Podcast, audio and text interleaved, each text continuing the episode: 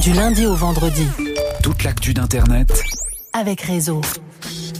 Nouvel épisode d'Arnaque Crime et Putaclic en mode rétro-futuriste. On se penche sur les premiers succès d'Internet, ces anciens géants qu'on a presque oubliés et qui pourtant ont tout changé. Après MySpace ou MSN, hier, on passe à une plateforme qui n'a duré que trois ans, mais qui a changé le monde littéralement, Napster. Arnaque, crime et putaclic, Napster, détournement de son pour une révolution. Tout commence en 1999 et pour remettre dans le contexte, faisons un petit rappel. Avant l'an 2000, on avait le sentiment que tout était... Non, c'est faux, c'est faux. C'était aussi le bordel, mais dans le monde de la musique, c'était facile. La thune pleuvait de partout, les majors se gavaient comme des étudiants devant un buffet à volonté. Euh, depuis l'invention par Sony du compact disque en 82, la démocratisation du CD euh, début 90, les majors s'en foutent plein les babines, ça vend des disques par palette 2000. Et en cette fin de 20e siècle, Universal, Warner, Sony Music ont résisté à toutes les menaces sur leur business lucratif. On prédisait la mort de la musique quand les radiocassettes sont arrivées, mais ça n'a rien fait. Puis les graveurs de CD sont apparus, mais là encore, les majors ont dit même pas mal. Mais à l'aube de l'an 2000, À l'aube de l'an 2000, pour les jeunes, c'est plus le même deal. Pour celui qui traîne comme pour celui qui file tout droit. De toute façon, y a plus de boulot. La boucle est bouclée, le système à la tête sous l'eau. Ouais, sous l'eau, mais ils sont pas encore noyés. 99, c'est l'année record des ventes de CD dans le monde. À 15 dollars euh, ou environ 120 francs l'unité, soit 20 euros. Bon, allez, on va pas chipoter.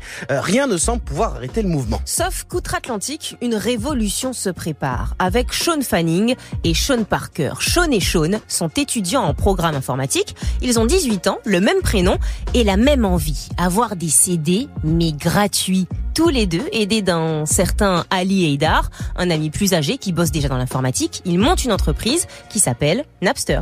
Leur idée est simple, des CD qu'on se partage en peer-to-peer, l'échange de bons procédés. En gros, on peut numériser euh, de la musique et enregistrer cette musique sur un disque dur, et en installant Napster, on transforme son ordinateur en bibliothèque, mais avec une porte d'entrée. Et tout le monde peut venir puisque tout le monde a la clé. Une plateforme de partage décentralisée. Napster ne pirate rien. Elle permet juste à des gens de se connecter entre eux et de passer des fichiers. Comme si tout le monde se prêtait des disques, mais dans le monde entier. Il suffit que quelqu'un ait un son et tout le monde peut se connecter et le télécharger. Napster, c'est une idée incroyable, un logiciel gratuit qui s'échange très vite entre potes sur les forums de discussion. Tellement vite que Sean, Sean et Ali profitent du boom du .com pour aller en faire un business en Californie, dans la Silicon Valley qui injecte des millions dans des startups tous les jours. Une fois installé à San Francisco, Napster commence son expansion. Et Sean et Sean, qui viennent de lâcher la fac, savent que pour lancer le produit, il faut s'appuyer sur une population qui n'a pas de sous, mais écoute de la musique toute la journée, les étudiants. Fin 99, début 2000, les facs américaines qui veulent être à la page et justifier leurs euh, tarifs exorbitants ouvrent sur les campus des connexions internet haut débit. Et ça, c'est l'autoroute pour Napster. Les jeunes passent la nuit à télécharger des dizaines de milliers de morceaux en quelques minutes. Et quasiment immédiatement, Napster, de 800 000 abonnés en 6 mois, passe à 17 millions. Napster n'est pas un petit délire de niche, c'est une révolution. Toute une génération se voit offrir un accès illimité à la musique et un moyen de découvrir des artistes qui ne sont même pas vendus dans les magasins. Et ils n'ont plus besoin de claquer 20 boules pour écouter trois morceaux qu'ils aiment bien sur un CD. Sean et Sean sont même invités à des soirées d'awards de la musique. Ils gagnent plein d'argent, mais en 2001, fini de rigoler, les maisons de disques vont riposter. Parce que les majors, elles, le principe de faire dépenser 20 dollars pour un CD, c'est un modèle qu'elles adorent. Ça rapporte 15 milliards par an juste aux États-Unis. Alors deux petits cons qui proposent de télécharger des sons gratos, c'est pas un bon deal. À partir de 2001, elles vont porter plainte pour non-respect des droits d'auteur. C'est leur stratégie. Dire que Napster, les grands vilains, tuent les artistes en volant le fruit de leur dur labeur. Et de cette manière, ils pensent avoir l'opinion de leur côté. Si Napster tue les artistes, il n'y aura bientôt plus de musique. De gros noms, comme Dr. Dre, vont être mis à contribution. Mais c'est le groupe de légende Metallica qui va incarner le combat. Des sons inédits d'un album pas encore sorti sont déjà dispo sur Napster. Ils montent au créneau avec leur avocat. Mais ce que les majors n'avaient pas compris, c'est qu'il était déjà trop tard. Le modèle de Napster était rentré dans les mœurs. L'entourloupe du CD vendu hyper cher ne pouvait plus durer. Et impliquer les artistes, c'était une grave erreur pour des millions de jeunes.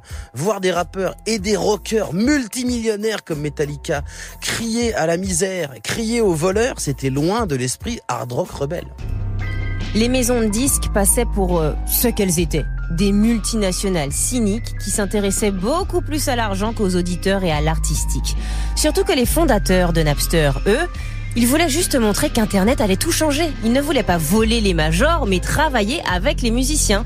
Napster n'a pas fait que diminuer les ventes de disques, il a aussi permis de faire découvrir des artistes qui ont vu leurs chiffres augmenter. Napster, en trois ans, a été totalement ruiné euh, par quelques erreurs et les procès, ils ne peuvent plus continuer. Sauf que le mouvement est en marche. Des sites de téléchargement en peer-to-peer sont montés partout dans le monde. Peut-être vous vous rappelez de Casa, Emule, LimeWire. Et les maisons de disques se mettent même à faire des procès aux utilisateurs qui téléchargent. Oui, monsieur et madame tout le monde se font arrêter chez eux par la police comme des terroristes pour avoir téléchargé deux CD. C'est ce qui va définitivement faire perdre la bataille de l'image aux maisons de disques qui réclament des millions en dommages et intérêts à de simples citoyens lambda. Napster aura vraiment duré à peine trois ans. Et avec eux, plus rien ne sera comme avant. La technologie déjà. Le peer-to-peer qu'ils ont inventé. C'est ce qui permettra à Skype et à la blockchain d'exister. Et Sean Parker, un des fondateurs, eh bien, il sera l'un des premiers qui a cru en Facebook. Et pour ce qui est de la musique, il a tout remis en question et poussé à la création d'iTunes, d'iTunes et aux plateformes de streaming qui aujourd'hui sont toutes liées aux maisons de disques et ont totalement dépassé les résultats financiers de l'époque du CD. Ce qui était d'ailleurs ce que prévoyaient déjà à l'époque les fondateurs de Napster. Mais cette affaire a montré une chose. Les maisons de disques ne sont pas là pour les artistes, elles sont là pour s'assurer qu'elles gardent le pouvoir et le monopole sur les bénéfices générés par la musique.